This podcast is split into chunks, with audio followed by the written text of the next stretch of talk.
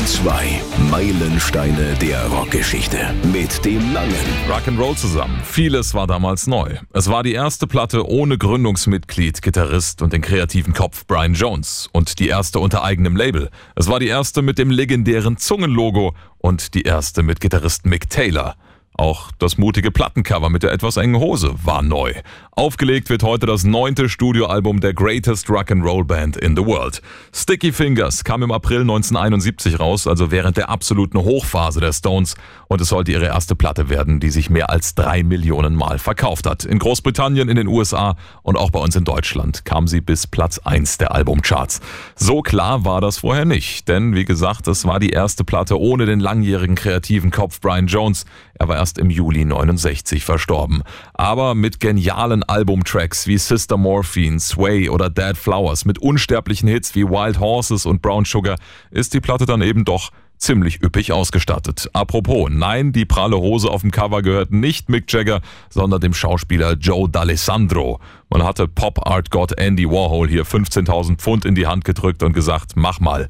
Tja, das Zungenlogo kommt entgegen der weit verbreiteten Meinung nicht von ihm, das ist von einem anderen Designer. Falls ihr zu Hause eine Version dieser LP haben solltet, auf der ein echter Reißverschluss zum Öffnen vorne ins Plattencover eingearbeitet ist, dann Glückwunsch, ja, das ist selten und sehr wertvoll. Der Titel Sticky Fingers, klar, heißt streng übersetzt so viel wie klebrige Finger, allerdings wird diese Metapher bei den Briten eher für diebische Finger verwendet. Ja, das die Scheibe so ein Erfolg wurde, das hat man sicherlich in weiten Teilen auch dem damals neuen Leadgitarristen Mick Taylor zu verdanken. Keith Richards, der war damals Anfang der 70er öfter mal abwesend bekanntlich. Ja, und Mick Taylor hat hier echt ein rundes Debüt als offizielles Bandmitglied abgeliefert. Los geht's jetzt mit einem Song, der für massig Diskussionen gesorgt hat. Mick Jagger hat das später auch ein bisschen bereut, dass er diesen Song so veröffentlicht hat, hat später gesagt, das würde ich heute niemals mehr so machen, aber damals habe ich kein Blatt vor den Mund genommen. Der Song enthält bekanntlich viele rassistische Zeilen, aber letztlich ist es ein antirassistischer Song, der den Finger tief in die Wunde der amerikanischen Geschichte legt. Regenbogen 2 hier, los geht's mit Sticky Fingers von 71. Hier sind die Rolling Stones mit ihrem Riffmonster. Brown Sugar.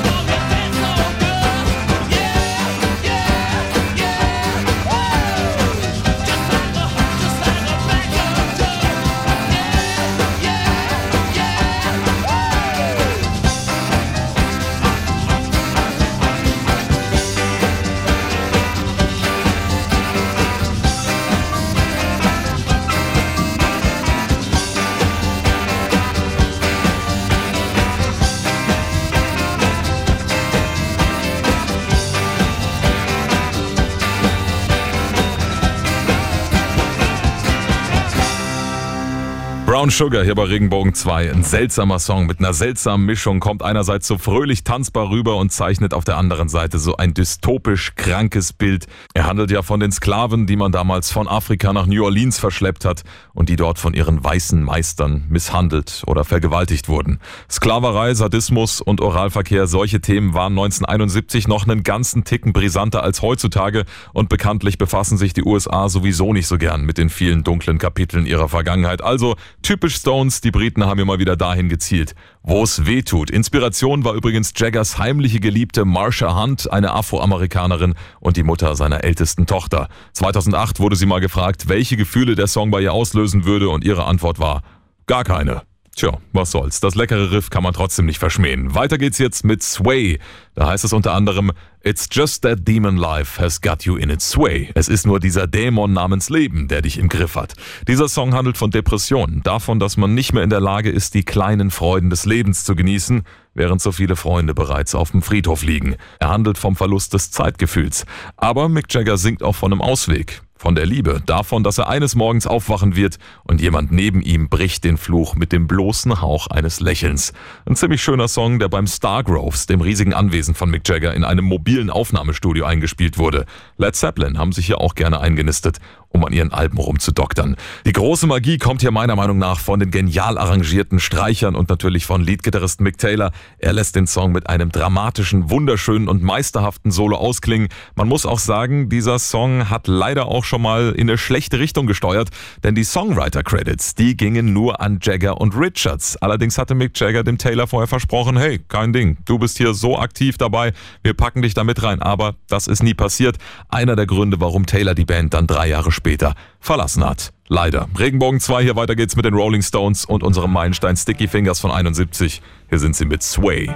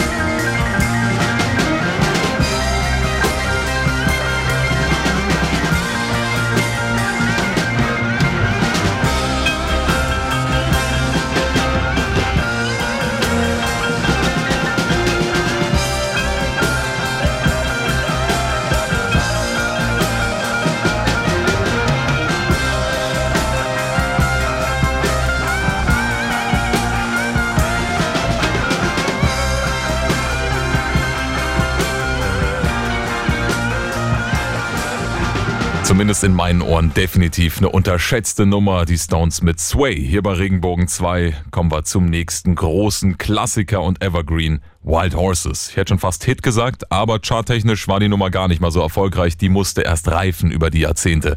Ja, 1969 hat Keith Richards den Song für seinen neugeborenen Sohnemann Marlon geschrieben, denn er hatte ein schlechtes Gewissen. Er war ständig auf Tour, er war nie zu Hause. Einfach die Probleme eines Rockstars. Als Mick Jagger den Text dann in die Hände bekam, hat er alles umgeschrieben, bis auf diese eine magische Zeile. Wild Horses couldn't drag me away. Nicht mal Wildpferde könnten mich von dir wegzerren. Ja, er hat dabei allerdings viel mehr an seine zerbröckelnde Liebesbeziehung zur hübschen Marion Faithful gedacht. Übrigens, schon 1970 hatte ein guter Freund der Stones die Erlaubnis bekommen, diesen Song aufzunehmen. Country-Legende Graham Parsons und seine Flying Burrito Brothers. Das klang so. Wild horses couldn't drag me Auch ziemlich schön, oder? Vor allem, wenn man nichts gegen eine kräftige Prise Country hat. Hier jetzt die Version der Stones, die im Folgejahr 1971 auf Sticky Fingers erschienen ist. Wild Horses bei Regenbogen 2.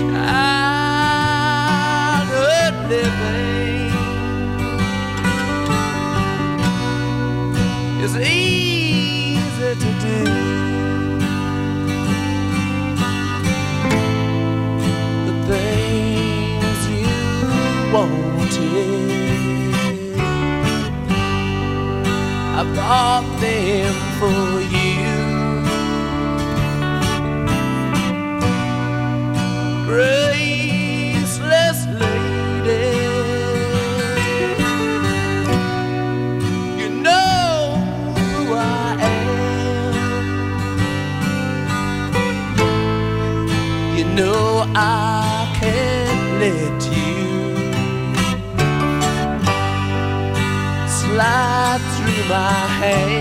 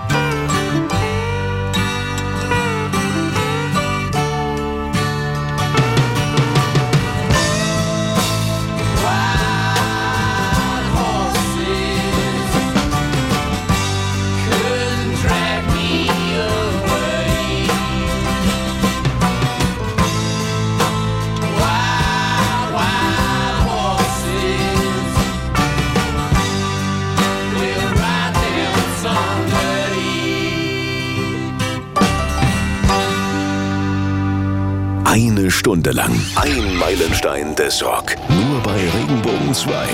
Maximum Rock'n'Pop.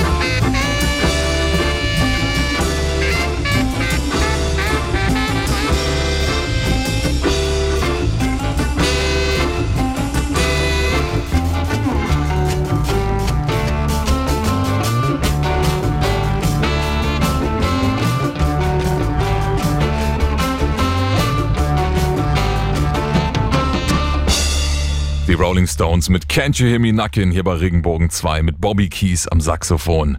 Großartig. Die Nummer geht über sieben Minuten. Ist ungewöhnlich für die Stones. Normalerweise haben sie schon darauf geachtet, dass ihre Songs Radiolänge haben, aber hier haben sie alle Bedenken einfach mal über Bord geworfen und die Stimmbänder von Mick Jagger haben sich sicherlich auch beim ein oder anderen Live-Auftritt gefreut, dass sie mal eine kleinere Pause machen können. So, als nächstes wartet ein wunderschönes Blues-Cover auf uns. Das Original ist von einem gewissen Fred McDowell, ein Kerl, der in den 20ern und 30ern als Musiker und echter Farmer aktiv war, aber er blieb eigentlich in der Versenkung, er blieb unbekannt, zumindest bis in die 60er, als es plötzlich Historiker gab, die gesagt haben, hey, wir müssen eigentlich mal die Wurzeln des Blues und des Folk erforschen. Wir wissen ja gar nicht, nicht alles. Da sind ja so viele Schätze in der Vergangenheit vergraben. So klang er. You may be high, you may be low, you may be rich, you may be poor, but when the Lord gets ready, you got to move.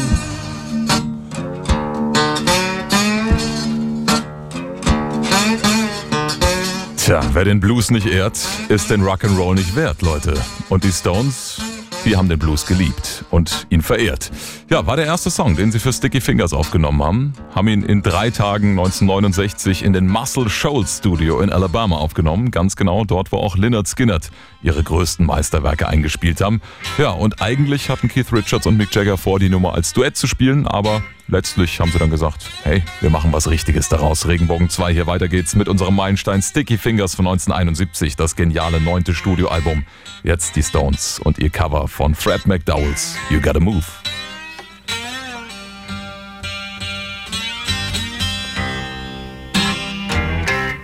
You got to move.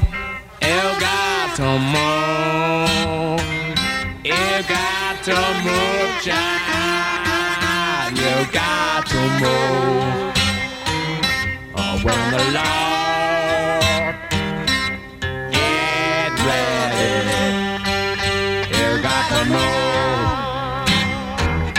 You may be high, you may be low,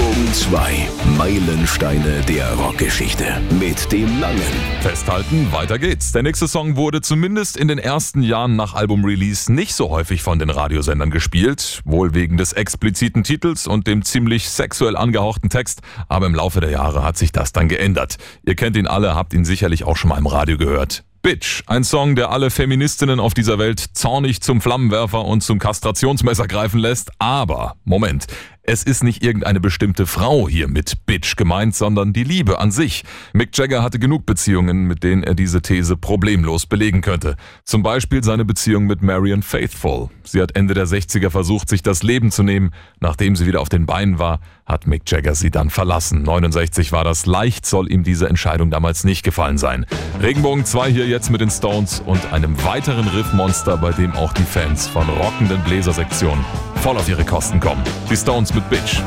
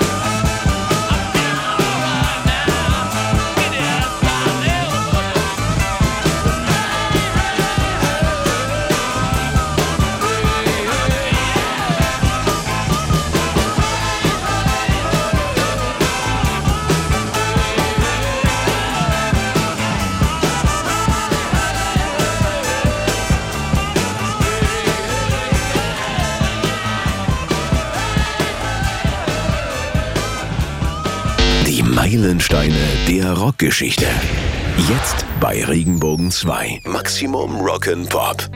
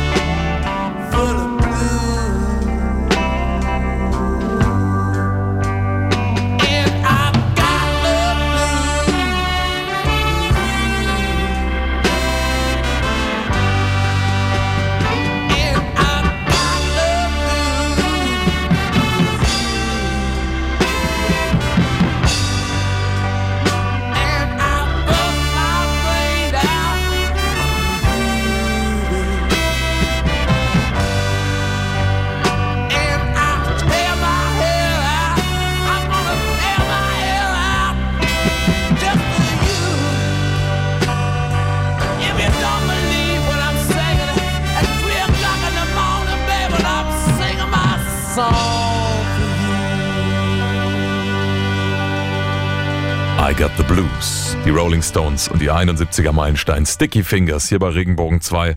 Ja, während Mick Jagger bei Wild Horses noch davon singt, dass ihn nicht einmal Wildpferde von seiner großen Liebe Marion Faithful wegzerren könnten, klingt er hier schon wesentlich hoffnungsloser, oder? Kein Wunder, die durch Drogen befeuerte Beziehung zu der jungen, schönen Popsängerin war nicht mehr nur am Bröseln, sondern sie war bereits am Ende, als er ihn geschrieben hat. Love is a bed full of blues, singt der 28-jährige Frontmann der Stones damals. Ja, die Nummer ist zugleich eine Verneigung vom viel zu früh verstorbenen King of Soul, Otis Redding. Erinnert stark an seine Ballade I've been loving you for too long. I've been loving you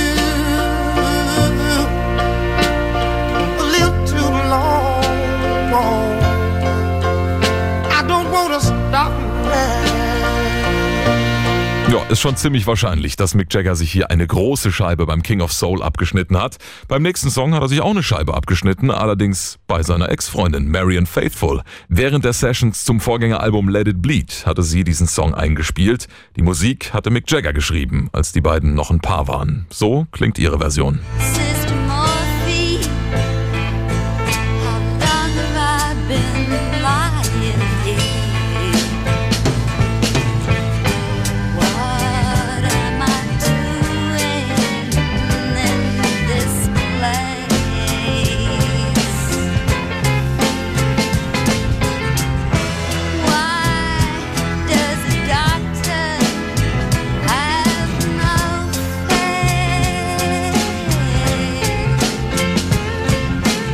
Düstere Nummer. Handelt von einem Mann, der sich nach einem Autounfall im Krankenhaus wiederfindet.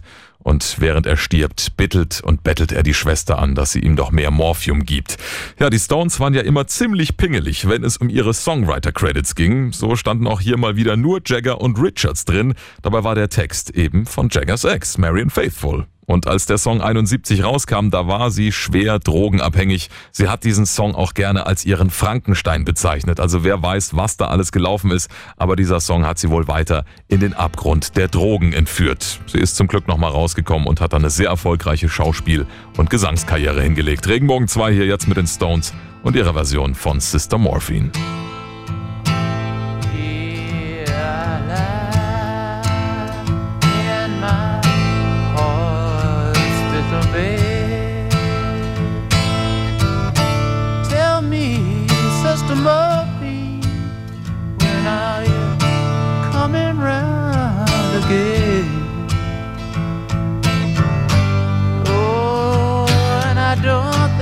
I can wait that long.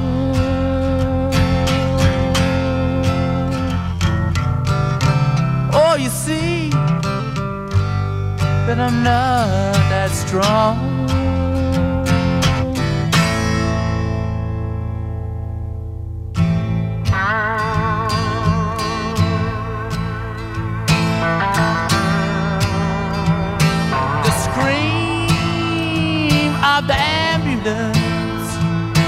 Is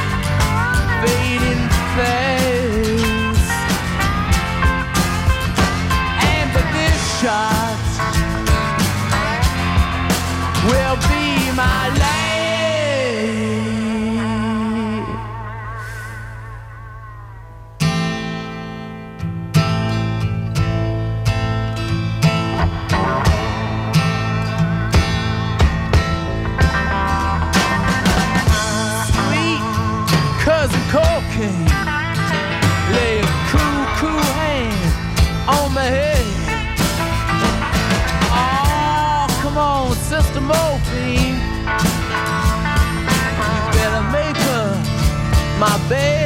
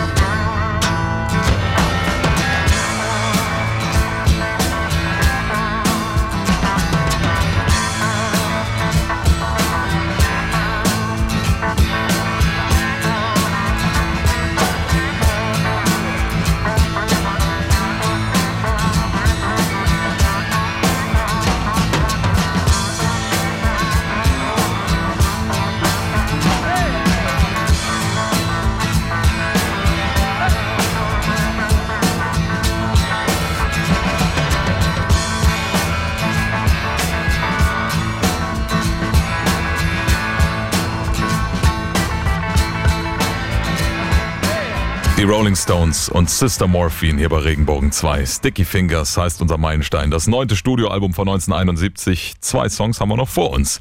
Heroin und Country. Das ist der Stoff, aus dem die Stones Anfang der 70er einige ihrer besten Songs gemacht haben. Das lässt sich leider nicht bezweifeln. So auch Dead Flowers. Mick Jagger ist zwar ein Bluessänger, aber er gibt hier sein Bestes und er singt hier mit der Tongue-in-Cheek-Technik, also mit der Zunge in der Wange. Dadurch klingt alles gleich etwas amerikanischer. Und er besingt ein Mädel namens Susie. Und außer Verachtung hat er nicht allzu viel für sie übrig. Sie darf ihm gerne tote Blumen zu allen möglichen Anlässen schicken. Und im Gegenzug wird er nicht vergessen, ihr rote Rosen aufs Grab zu legen. Sie kann gerne in ihrem pinken Cadillac hocken und denken, sie sei die Queen des Undergrounds.